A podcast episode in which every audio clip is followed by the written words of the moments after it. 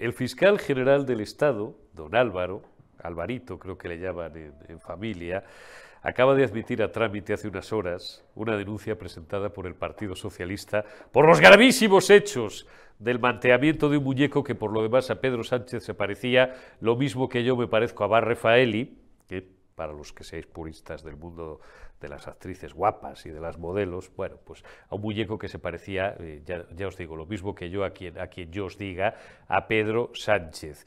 Justifica esta aceptación el fiscal general del Estado, que es el señor que ha dejado ahí como delegado la antigua fiscal, fiscala generala del Estado, o Estada, o Estade, doña Dolores Delgado, esposa o pareja sentimental de don Baltasar Garzón, que es el que manda, eh, el, ex magistrado, pues creo que le echaron de la carrera, Baltasar Garzón Real, eh, porque el PSOE, justifica el fiscal general, digo, es un colectivo vulnerable. Tóquense ustedes lo que les apetezca tocarse.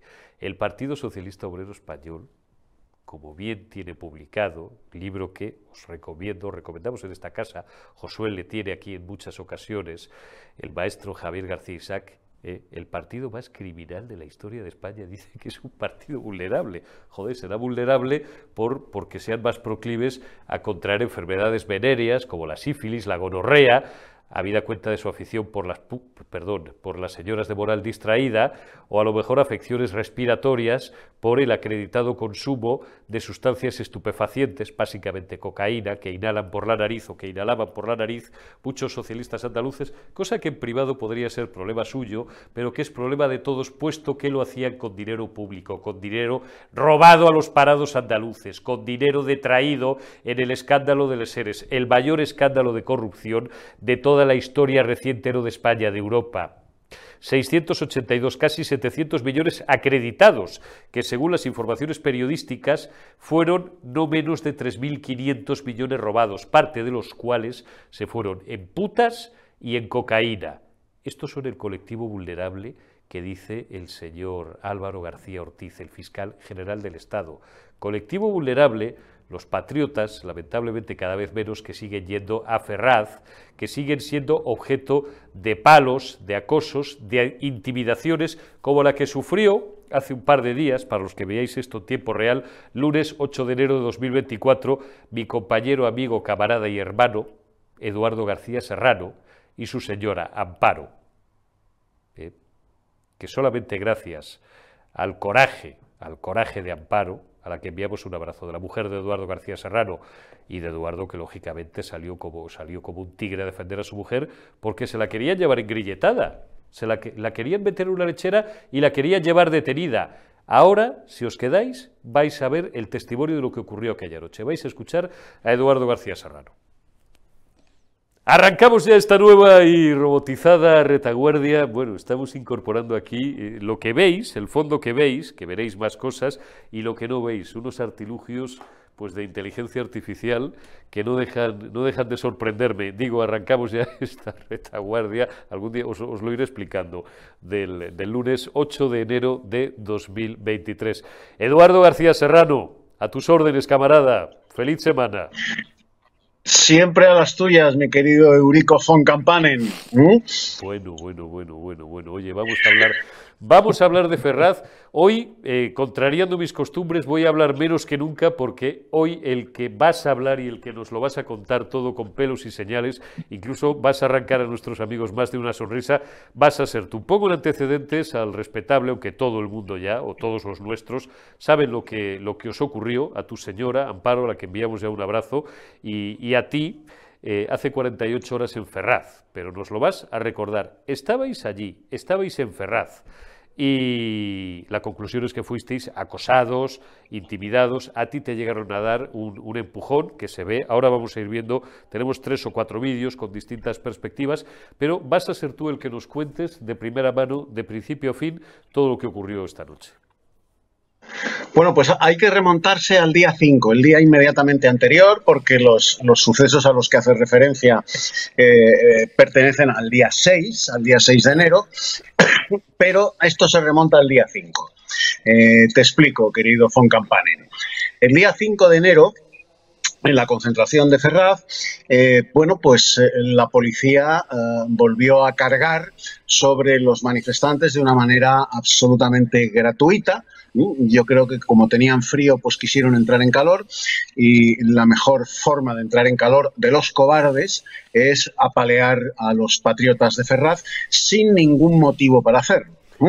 Bien, eh, en Marqués de Urquijo, esquina Princesa, eh, decidieron apalear a las personas que subíamos por Marqués de Urquijo, ya que no se nos había impedido ocupar la calzada de Ferraz, como venimos haciendo desde hace sesenta y tantos días.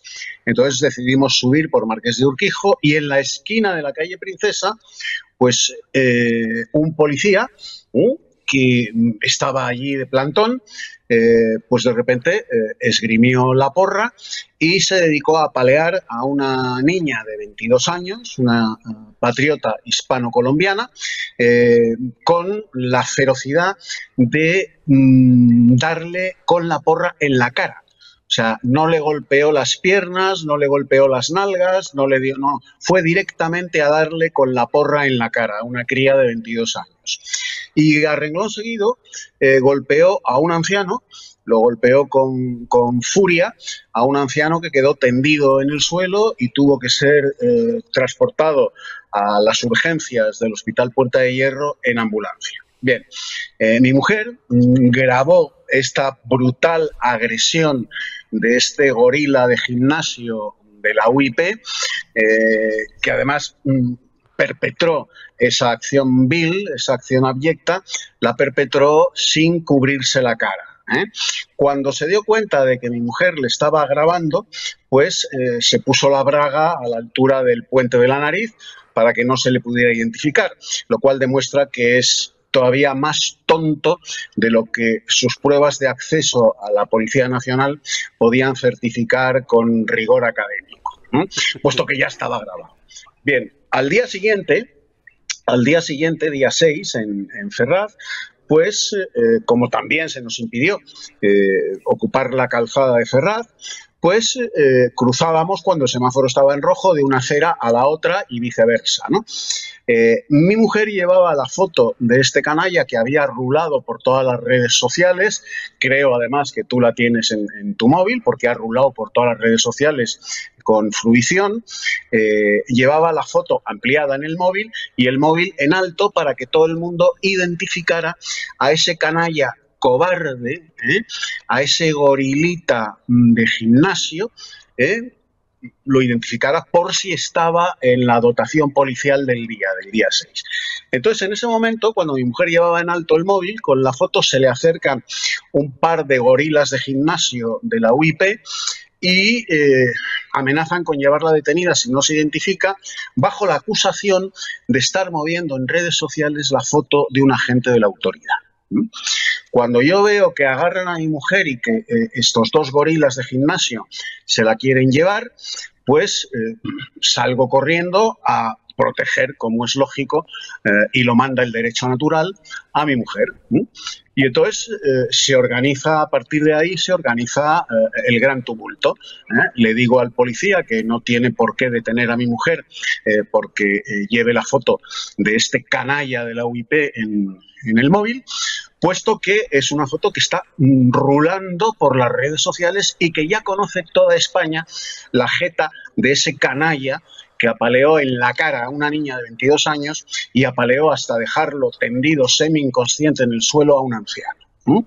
Eh, estas explicaciones evidentemente cayeron en saco roto y los dos gorilas eh, de gimnasio de Marlasca pues le exigieron mm, de una forma absolutamente eh, inapropiada, inadecuada, con, un lenguaje gestual eh, tabernario y con un lenguaje verbal aún más tabernario, le exigieron la documentación a mi mujer. Mi mujer les enseña la documentación y ellos hacen ademán de quedarse con el carnet de identidad.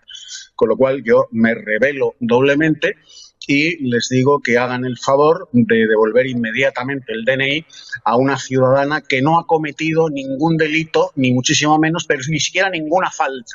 ¿eh?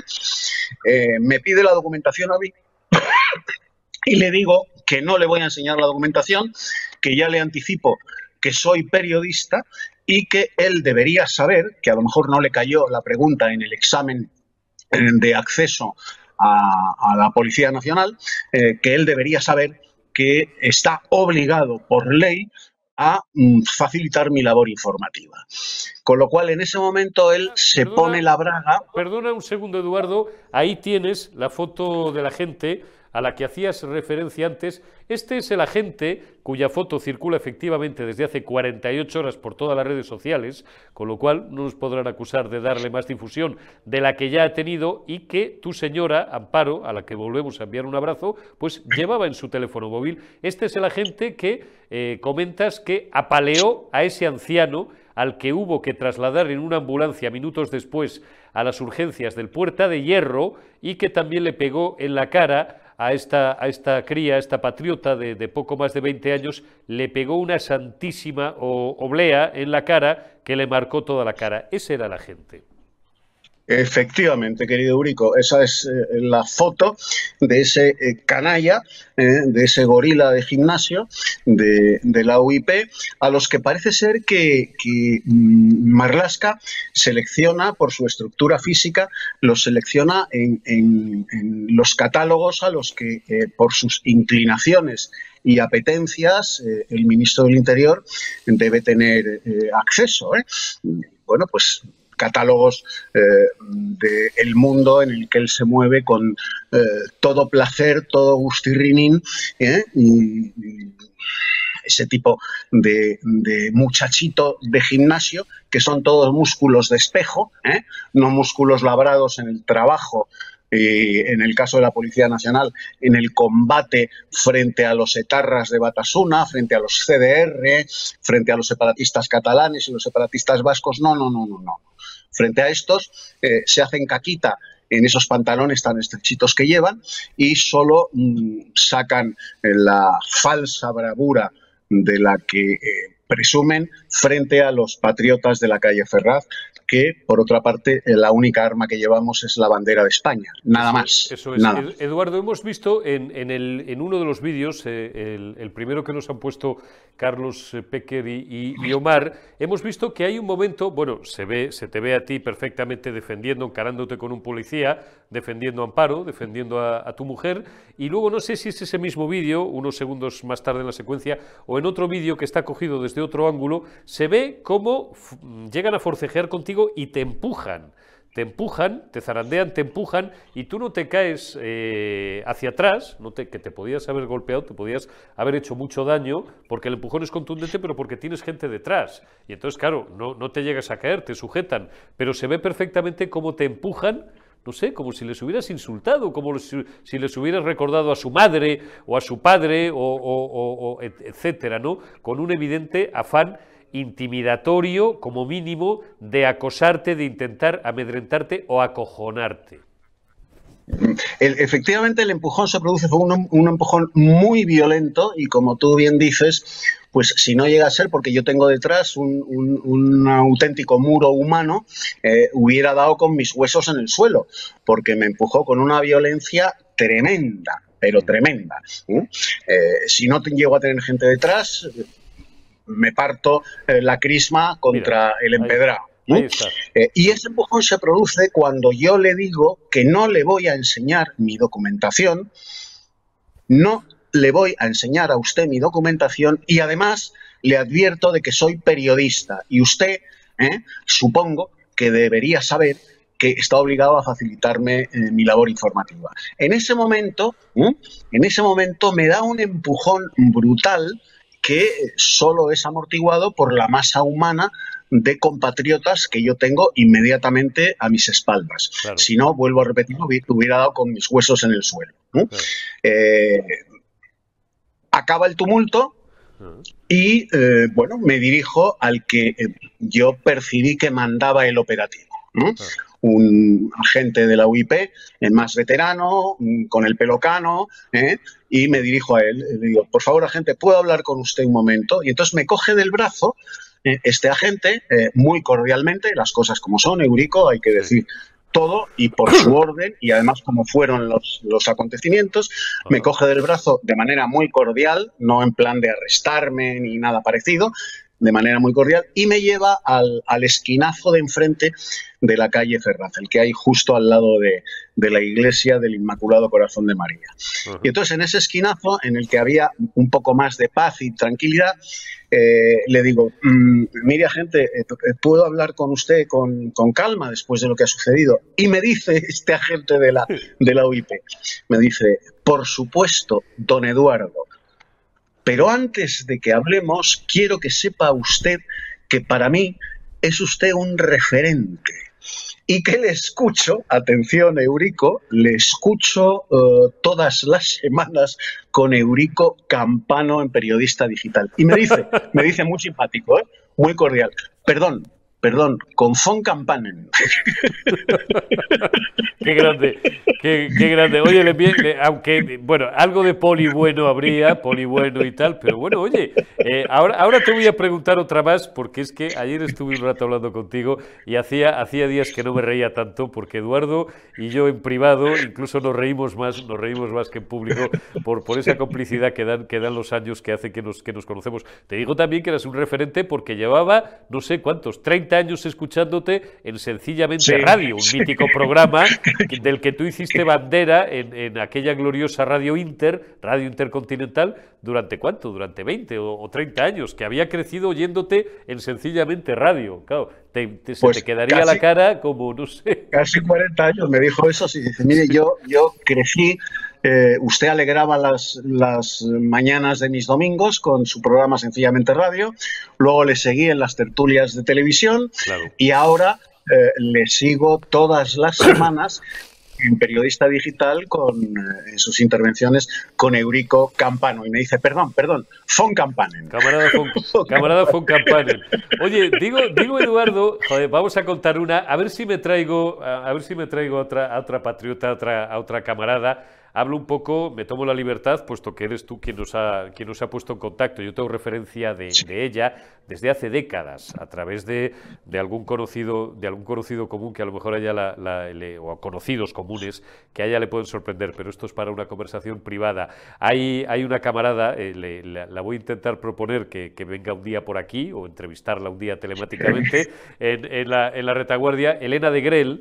Elena de Grel, que me contabas una anécdota divertidísima, que quiero que seas tú el que la cuentes, no te, no te la quiero reventar, porque esto viene a cuento de que, oye, pues eh, eh, incluso entre la propia Policía Nacional, entre los marlascones, pues hay de todo. Y a lo mejor hay algunos que simpatizan con los nuestros, incluso. Cuéntalo de Elena de Grel, que me hiciste reír mucho. Sí, bueno, es, es, muy divertido. Elena de Grel, eh, eh, vieja amiga tuya, de, cuando. Teníamos conocidos comunes. Pasado, eras jovencito. Cuando éramos jóvenes teníamos conocidos comunes. No nos llegamos a conocer, pero, pero seguro que nos, que nos reímos mucho. Y, que, estaba cuando la, la noche de, de, las uvas, la noche de las uvas, ¿o cuándo fue esto? No, un, un, un par de noches antes de las uvas, del, 31 de diciembre, eh, estábamos en primera línea entonces todavía nos dejaban ocupar la calzada de Ferrat. Estábamos en primera línea en la valla con las banderas de España desplegadas y tal. Y mm, bueno, yo estaba junto, junto a Elena y un grupo de, amigos y de, camaradas eh, que, ya hemos hecho piña allí en Ferrat, ¿no? Y estábamos en primera línea, apoyados en, la, en la valla. Y había uno de los policías que estaba tras la valla formando la línea policial por si, eh, en fin, eh, la horda peligrosísima de fascistas que acudimos todos los días a Ferraz, eh, empujaba las vallas y asaltaba las lecheras y tiraba cócteles Molotov, en fin, estas cosas que les ha pasado a la UIP en Vascongadas y en Cataluña y que en Ferraz ni se han visto ni se verán jamás, bueno, pues uno de los policías, eh, por eso del lenguaje gestual, eh, nos miraba con, cierta simpatía, ¿eh? nos hacía ciertos asentimientos de inteligencia sin decir palabra. Os ponía ojitos, os ponía ojitos. Nos ponía ojitos. Os ponía ojitos. poner ojitos. Si hubiera llevado un abanico, se hubiera comunicado a través del lenguaje del abanico tan propio de las damas españolas en el siglo XIX y principios del XX. bueno, pues eh, entonces Elena de Grel se dio cuenta de que, de que este policía nos miraba eh, con simpatía y, le dice, porque es muy divertida Elena, le dice, oye, vamos a ver, eh, si eres de los nuestros, parpadea dos veces. y entonces, para sorpresa de todos los que estábamos allí, parpadeó dos veces. Policía. Pero es que aquí no acaba la cosa. A renglón seguido, eh, le piden a Elena un teléfono, no sé qué, y entonces no llevaba bolígrafo para anotarlo, y le pide a uno de los policías que estaba allí, por favor, agente, ¿tiene usted un bolígrafo? y entonces la gente se saca un bolígrafo de uno de los bolsillos del chaleco, se saca un bolígrafo, se lo da Elena, y el bolígrafo era exactamente este, ¿eh? este bolígrafo, y se ve un bolígrafo con la vitola de la bandera de España, el águila de San Juan y en, el fuste del bolígrafo tres palabras, una grande libre. Enséñalo otra vez un, miembro de la UIP, de la Unidad de Intervención Policial, le da a Elena de Grel, eh, acércate, ahí, ahí, ahí, acércatelo a la cara, póntelo delante de la cara, ahí, para que se vea bien la vitola. El Una Grande y Libre no se va a llegar a leer, el, el policía le da a Elena de Grel para anotar un teléfono un bolígrafo con la vitola de la bandera de España, con el águila de San Juan y una grande y libre. Dos cojones. Eh, oye, hay que localizar a este policía, hay que traerlo un día, hay que traerlo un día. Hay que, hay que traerlo un día. Oye, Ferraz da para escribir un libro, Eduardo.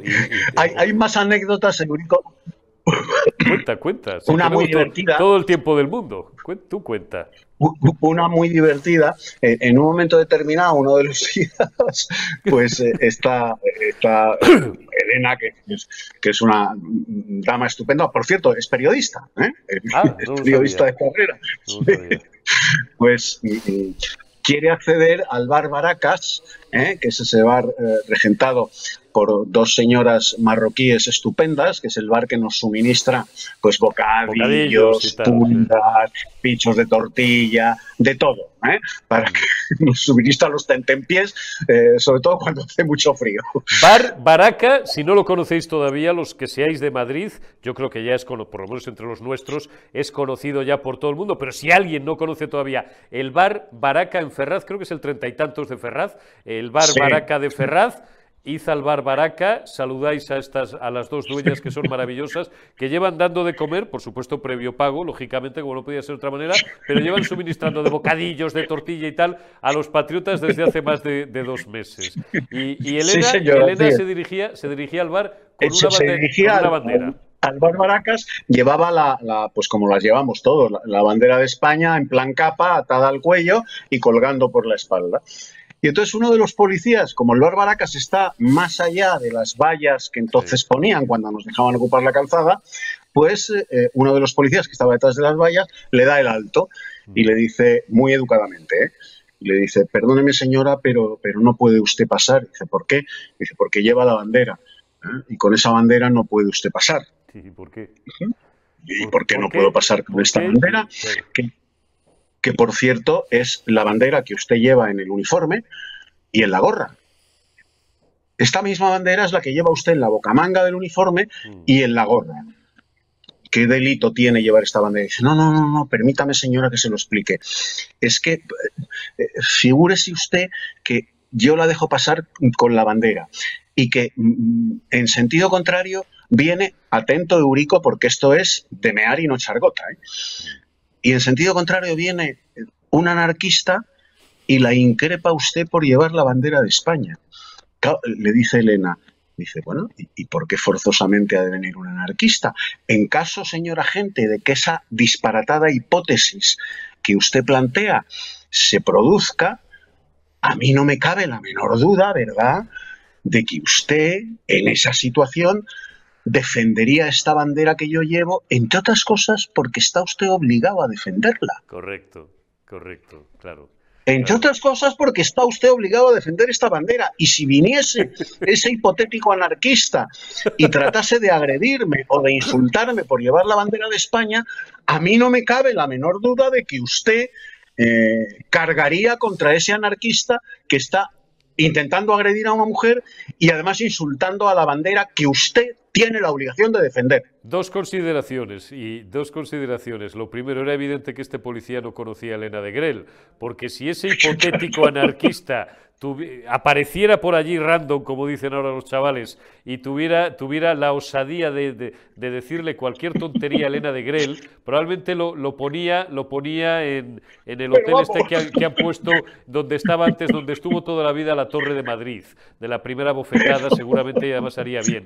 Y lo segundo, lo segundo, me imagino que Elena de Grel podría haberle dicho también al policía, con perdón, disculpen ustedes, este año me he hecho el firme propósito de hablar un poco mejor. Oiga, señora gente, ¿usted me ha visto a mi cara de muy gilipollas, regular de gilipollas o solo un poquito gilipollas? O sea que no puedo llevar la bandera de España por si viene un anarcosindicalista y, y, me, y me monta el lío. no me, no me fastidie usted, señora gente. Es, que, es que son cosas verdaderamente inconcebibles, inconcebibles. O sea, yo no sé cuál es el nivel ¿eh? que, les, que les exigen para, para entrar en la UIP. No, no lo entiendo, porque es un razonamiento razonamiento eh, absolutamente disparatado. O sea, es un razonamiento pues de Mortadelo y Filemón. Totalmente. Es que no se le ocurre, no, se le ocurre ni a Félix Bolaños, que ya es difícil, ¿eh? que ya es, que ya es. Oye, eh, que, ya, que ya es de Mortadelo y Filemón o, de Asteris y Obelis, están locos estos romanos, ¿no? ¿Qué dicen ustedes en función de la generación a la que pertenezcan? Con, eh, es más nuestro Mortadelo y Filemón, ¿no? Y el superintendente Vicente y la secretaria Oronda, Ofelia y el profesor Bacterio y tal, ¿no? Quédense con el razonamiento que más, que más les guste. Oye, esto es de hace unas horas, por si nos ve el respetable en tiempo real y si no, que recuperen el enlace cuando quieran, pero si lo quieren pasar bien, le, le vamos a dar aire bien a este enlace en redes, en redes sociales. Y ya verás cómo enseguida van a empezar a caer, no por miles, por decenas de miles las visualizaciones, como ocurre siempre que nos sentamos tú y yo, porque tú eres, vamos, cortas las dos orejas, el rabo y sales por la puerta grande todas, todas las semanas. El fiscal general del Estado, que no es tampoco el tío más listo entre el cielo y la tierra, a lo que va demostrando el tal, el tal Álvaro, que es el, el señor que ha dejado un poco ahí de delegado la, la señora Lola, Lola Delgado, a su vez pareja sentimental del juez Baltasar Garzón, que es el auténtico fiscal general del Estado, ministro de Justicia y tal, por si alguien no se ha enterado todavía en España, ha aceptado, ha admitido, admitido a trámite una denuncia que presenta, esto te va a hacer gracia porque esto seguro que no lo has visto todavía por desde hace un rato, una denuncia que ha presentado el Partido Socialista por la chorrada de la piñata de la otra noche. Bien, eh, ha dicho, parece ser, yo lo escuchaba ahora en la radio cuando venía a los estudios de periodista digital, ha dicho que la acepta, entre otras cosas, porque el PSOE es un colectivo vulnerable. Esto es, literal, o sea, ¿eh? Vamos a ver. Es un colectivo vulnerable. Será vulnerable porque, decía esta mañana, bueno, voy a citarlo, no pasa nada, eh, no os enfadéis conmigo si cito a, Federico, pero es que esta mañana me ha hecho reír, dice, coño, un colectivo vulnerable.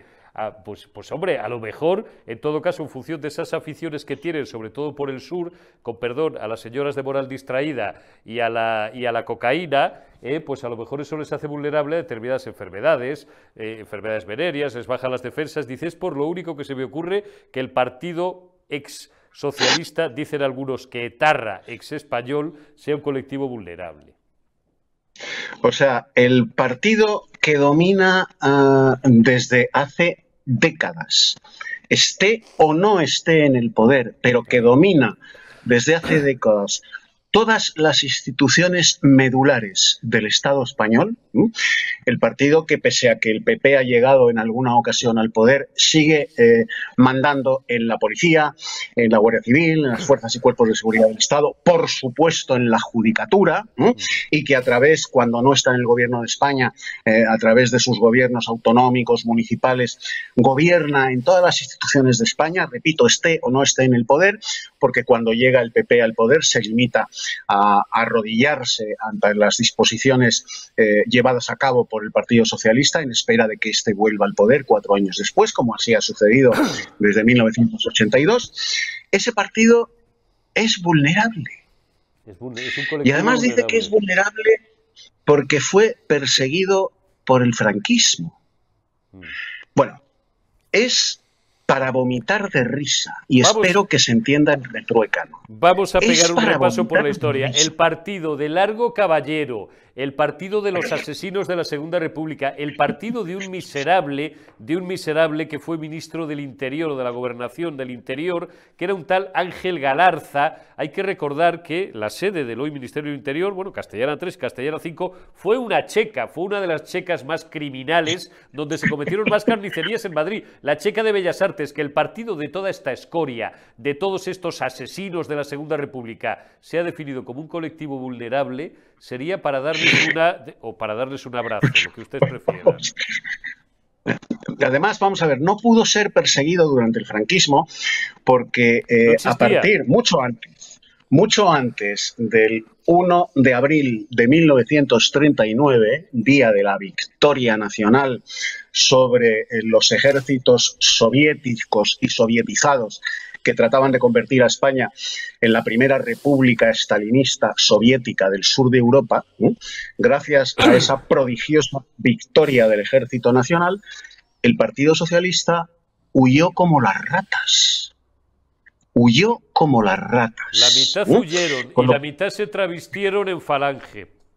Porque muchos, y la mitad, efectivamente, te voy a, que te, te, te, voy a, eh, esto para los socialistas, a la cárcel vais a venir vosotros a robar, no te jode, que por otra parte es a lo que estáis acostumbrados, pero si la, mitad huisteis como ratas y la otra mitad os pusisteis una camisa azul para que os perdonaran la vida, a ver si no se acordaban de vosotros. Sí, señor, así fue. He ahí al abuelito de Pablo Iglesias, por ejemplo. Por ejemplo, por ejemplo.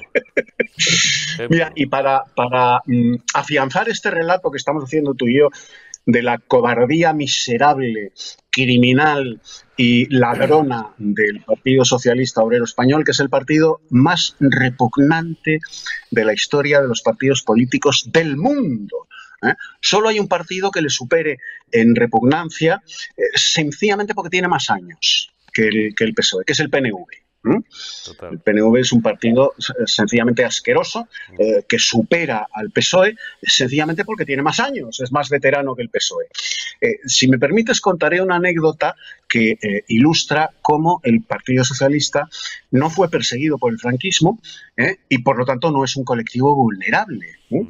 Franco tenía ah, un grupo mm, de personas a los que él llamaba sus legionarios eh, y a los que reunía en el Pardo, pues cada mes y medio, dos meses, para que le contaran, le llevaran la voz de la calle. ¿eh? cómo estaba la opinión pública, no la publicada, sino cómo estaba la opinión pública. Entre ese grupo de personas estaba mi padre. ¿eh? Estaba mi padre, estaba José Antonio Girón, estaba David Jato, Salvador Ballina, en fin, y estaba mm, Luis Miguel Dominguín. Mm. Luis Miguel Dominguín, el torero. Conozco. Entonces, me contaba mi padre que en, cierta ocasión, eh, en una de esas reuniones en las que se tomaba café con, con Franco, para que Franco, eh, bueno, pues les preguntase eh, y oyese la voz del pueblo, mm. se había cancelado porque habían detenido a Juan Antonio Barodem, habían detenido a Juan Antonio Bardel, director de cine, cuando estaba rodando Calle Mayor en Palencia. ¿eh? Tú te acordarás porque eres un cinéfilo enorme de aquella película de Juan Antonio Bardem. La he visto varias ¿eh? Lo habían detenido, se había paralizado el rodaje. Entonces Juan Antonio Bardem era muy amigo, muy amigo de Luis Miguel Domínguez. Mm. Y entonces Luis Miguel Dominguín, en, un momento de ese café, eh, le dice a, Franco, Dice, Excelencia, mire, han detenido a, a Juan Antonio Bardem, eh, se ha interrumpido el rodaje de, Calle Mayor en, Palencia, capital, y claro, esto es muy caro porque el, rodaje pagado eh, es un gasto inasumible. Y entonces le, corta eh, el caudillo, le corta a Luis Miguel Dominguín y le pregunta, vamos a ver, Luis Miguel, ¿por qué le han detenido? Juan Antonio Bardem era del Partido Comunista, que es el único partido que estuvo haciendo oposición, el único. Y como le daba miedo decirle a Franco, le daba no sé qué decirle a Franco, mm, que era del Partido Comunista, le dice, pues, pues excelencia, le han detenido porque, porque es del PSOE. ¿eh? Y, dice, ¿cómo? ¿Que le han detenido porque es del PSOE? Imposible. Si los del PSOE trabajan todos para nosotros. No le pueden haber detenido porque los del PSOE trabajan todos para el régimen. En ese momento levantó el teléfono el caudillo y a los 10 minutos estaba en libertad Juan Antonio Bardín. Oye, no, conocía, conocía, eh, conocía el grupo porque me has hablado de él, conocí tu padre, Luis Miguel Dominguín, conocí algo, pero no conocía la anécdota, me parece brillante. Sí, sí, sí. Me parece brillante. Juan Antonio Bardén, yo que efectivamente soy un, soy un cinéfilo, oye, os recomiendo, eh, voy a fastidiar, el, voy a quitarle un poco de misticismo a Laura del momento. Ved la segunda parte del Top Gun, que anoche mientras hablábamos tú y yo, que seguimos todavía a las 12 de la noche comunicándonos, estaba lloviendo Maverick.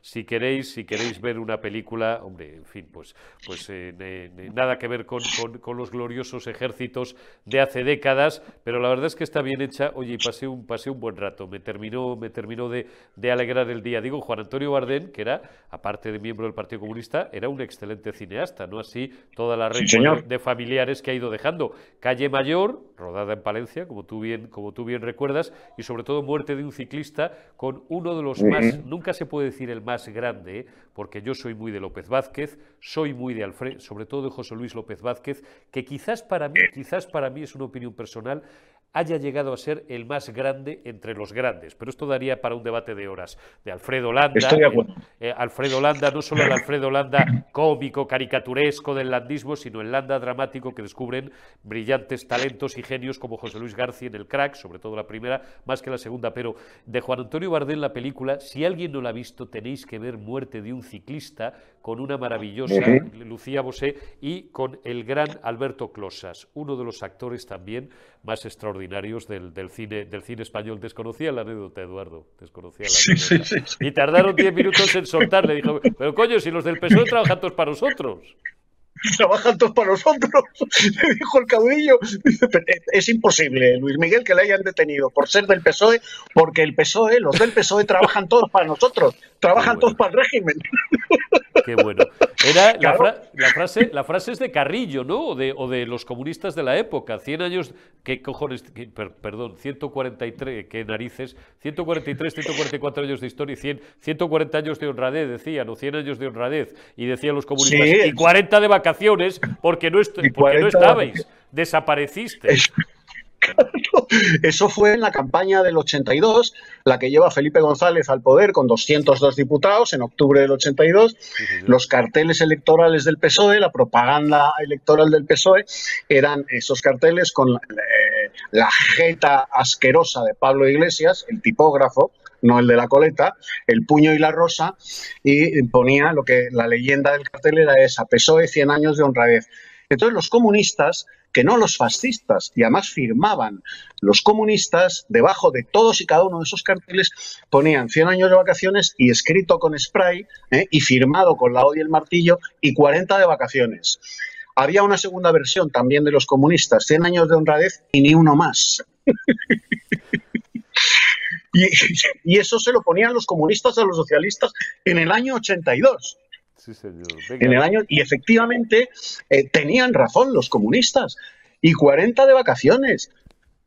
Voy a, el contar, e, eh, voy a contar una, voy a contar una que esta sí que es poco conocida, pero está archipublicada y es poco conocida. Tú la conoces sin ninguna duda y te va a encantar. Y está archipublicada, con lo cual podéis dejar el play rec y dejar de grabarme, que eh, en fin, la querella por aquí tampoco la, la vais a encontrar.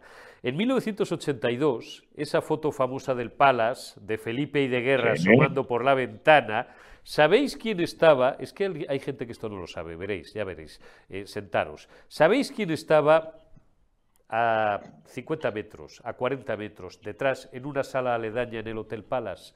Pablo Escobar Gaviria y sus hombres. ¿Por qué estaba Pablo Escobar Gaviria y sus hombres? Porque dicen, que yo no lo sé, porque tenía 12 años, yo no lo sé, pero dicen porque está muy publicado y menudos disgustos esto le costó al llorado Juan Tomás de Salas, que ya no sé si esto se publicó en Diario 16 o en Cambio 16, hasta la foto una foto donde se veía al, capo, al gran dios del, del, narcotráfico mundial colombiano de la época y de décadas después, dicen que parte de aquella campaña se financió con dinero aportado por Pablo Escobar Gaviria. ¿Quién dicen, quién dicen que fue el engrasador de aquello?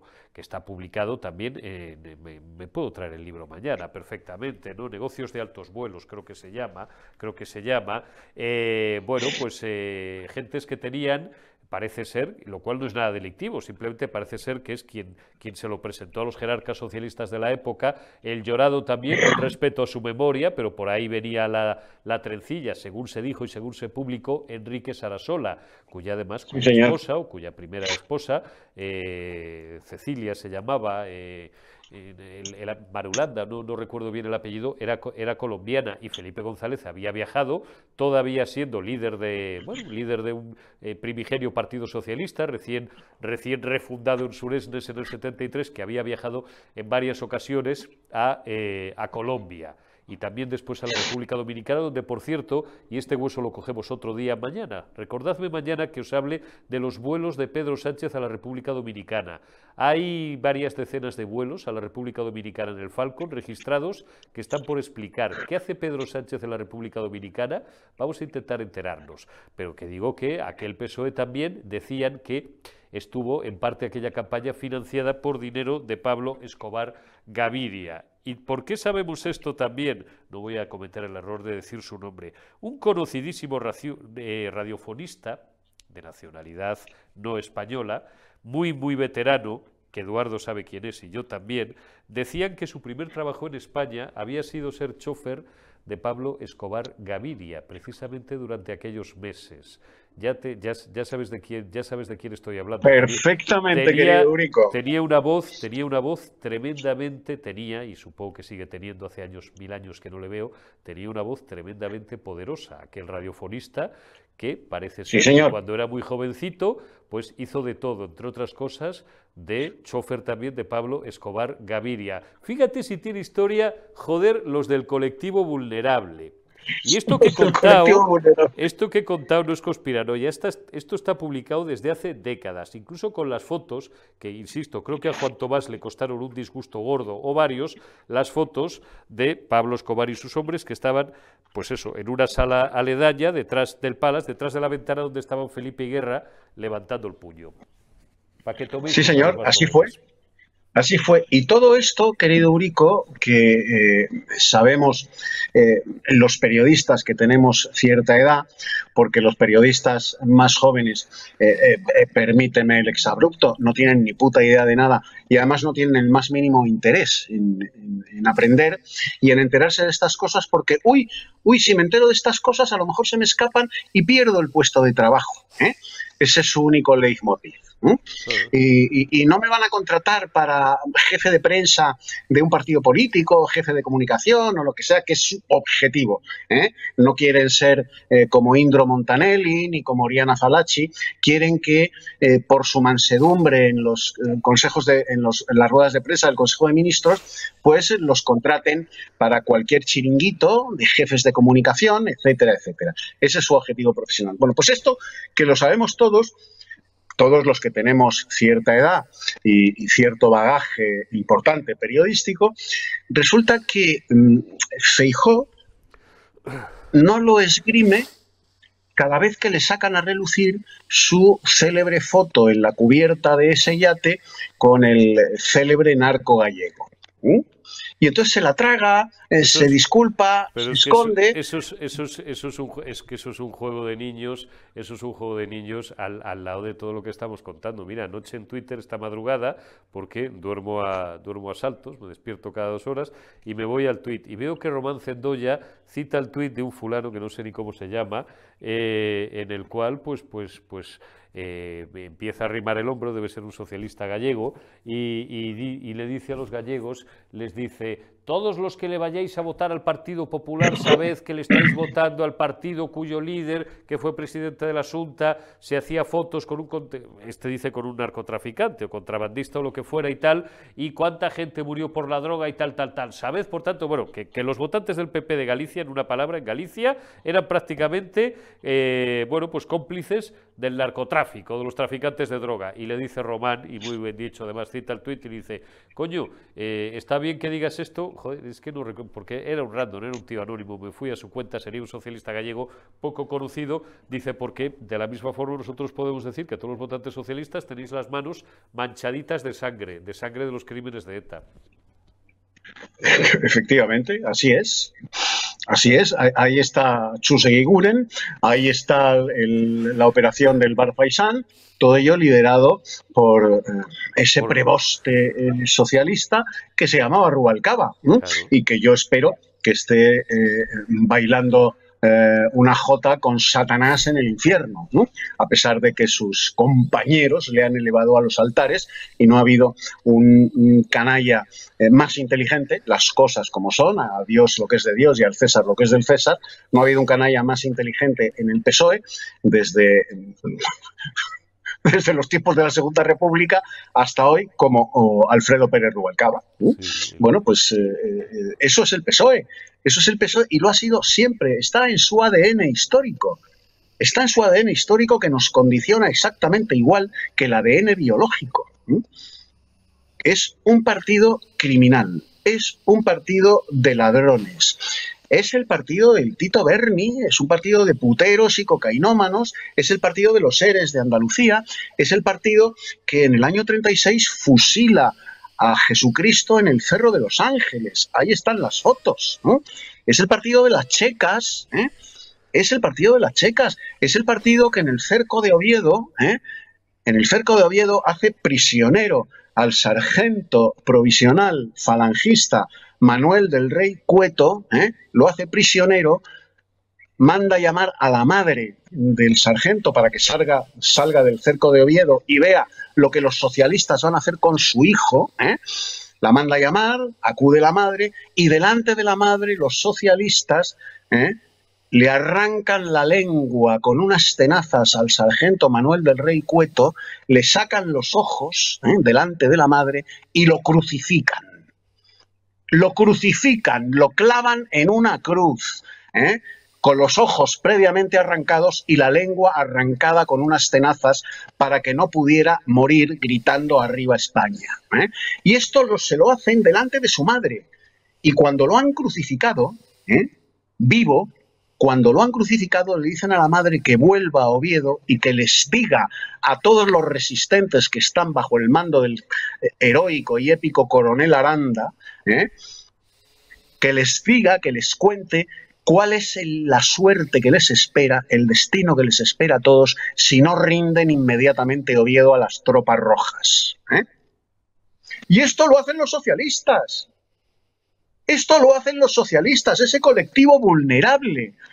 Arrancarle los ojos y la lengua a un prisionero y crucificarlo delante de su madre. Y la ordenan que vuelva a Oviedo para que le diga al coronel Aranda y a los 6.000 resistentes de Oviedo ante la Horda Roja ¿eh?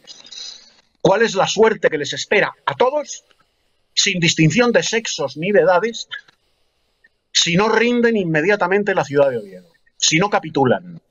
Pues Este es el colectivo vulnerable, me este cago en su puta madre. Este este colectivo vulnerable, es un colectivo de ladrones, de asesinos. Y lo ha sido toda la vida. Desde el primer discurso de Pablo Iglesias, el tipógrafo, el que vivía en la calle Ferraz, el obrero que vivía en la calle Ferraz, ¿eh? Un barrio muy obrero como tú y yo, que conocemos Madrid perfectamente, sabemos. Un barrio muy obrero. Un barrio donde, bueno, acomodado, un barrio cojonudísimo para, para vivir.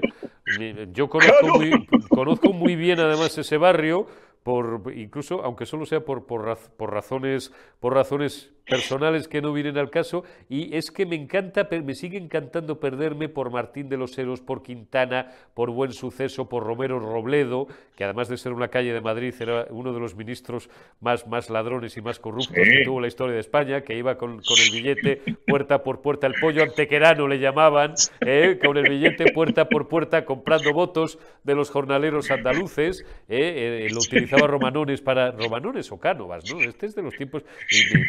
1880 le, utilizaba, le utilizaba para esto. Es un barrio maravilloso hasta llegar al Paseo Rosales y tomarte una cerveza fantástica en una de las terrazas maravillosas, en el 20 de Rosales o en cualquiera de las que están, de las que están al lado. Un barrio que, que, que es un, sigue siendo un barrio maravilloso y que ya hace un siglo era obrero y, lo digo con, todo, con todo el cariño y toda la admiración, era un barrio obrero por los cojones, por los cojones, era un barrio obrero Ferraz. Creo que era de Ferraz el ático que vendió Luz Rubiales hace unos meses cuando le vinieron, cuando le vinieron maldadas. La mayoría, la mayoría de estos socialistas a los que se refiere Eduardo pagaron, en su pecado llevaron su penitencia porque pagaron semanas o meses después con su vida. Otros un buen número de ellos huyeron como ratas por la frontera francesa.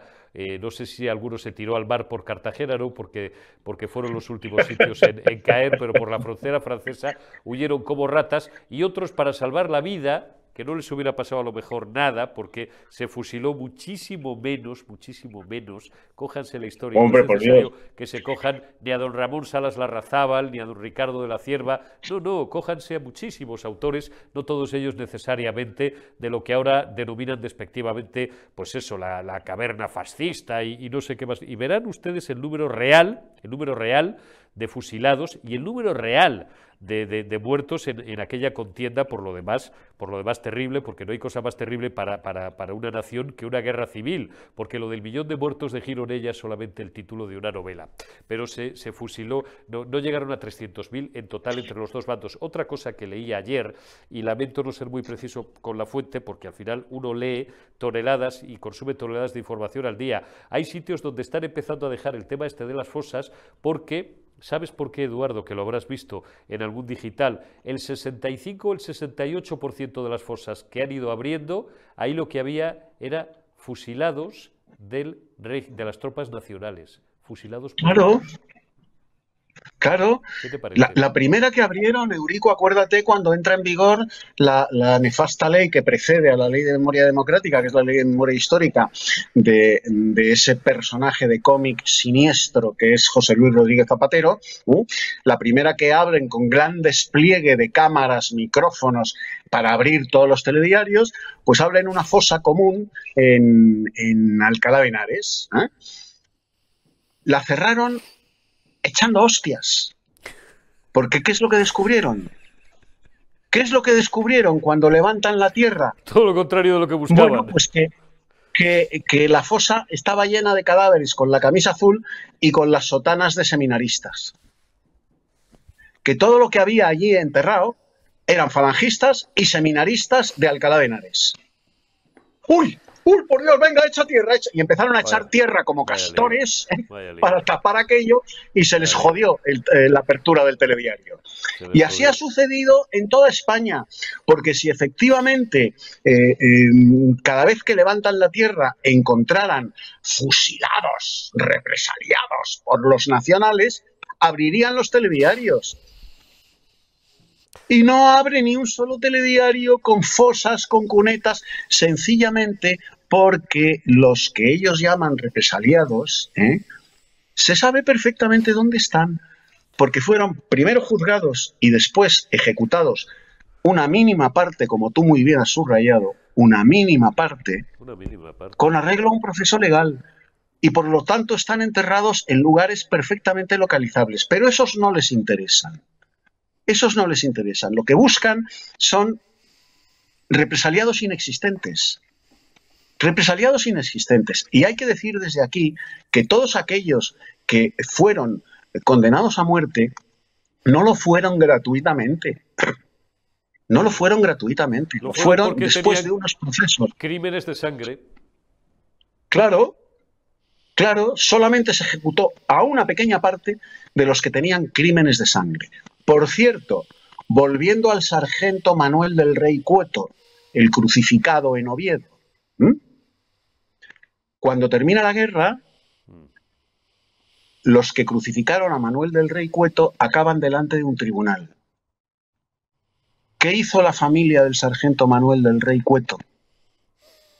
Pedir el perdón para los que le arrancaron los ojos, la lengua y crucificaron a su hijo, a su hermano, a su familiar. pidieron el perdón para los ejecutores de aquella atrocidad y fueron perdonados. Esa es la diferencia entre los unos y los otros. La barbarie que desató el Frente Popular en retaguardia, la barbarie republicana contra los católicos, los falangistas, los cedistas, los partidarios de José Calvo Sotelo, eh, los requetés, etcétera, etcétera, no tuvo parangón. No se hizo nada, ni de lejos similar, en el bando nacional, ni siquiera a partir del 1 de abril del 39 no se cometieron esas atrocidades, esas barbaridades en el bando nacional, ni durante la guerra ni después de la guerra. No se perpetraron jamás, nunca, ninguna, por mucho que los historiadores a sueldo mientan como bellacos. Y la prueba es que no aparecen, no aparecen esas fosas ¿Y por qué no aparecen? Porque no existen. ¿Por qué no existen? Porque no existen. ¿Por qué no existen? Así de simple. La República no existe, idiotas, y las fosas tampoco, tampoco existen. Eduardo García Serrano, nos tiraríamos tres horas más. Bueno, nos las tiramos siempre en privado, pero yo creo que con lo dicho, por esta semana, por hoy por lo menos es, es suficiente. Te envío un abrazo, camarada, y, a, seguir, a, seguir dando la cara. Dale un abrazo, te lo digo por tercera y última vez a tu señora, un par de, un par de narices, ¿eh? lo que no tienen, lo que no tienen muchos, muchos hombres, como Agustina de Aragón decías ayer, no, como Manuela Malasaña y como María Pita, te decía yo.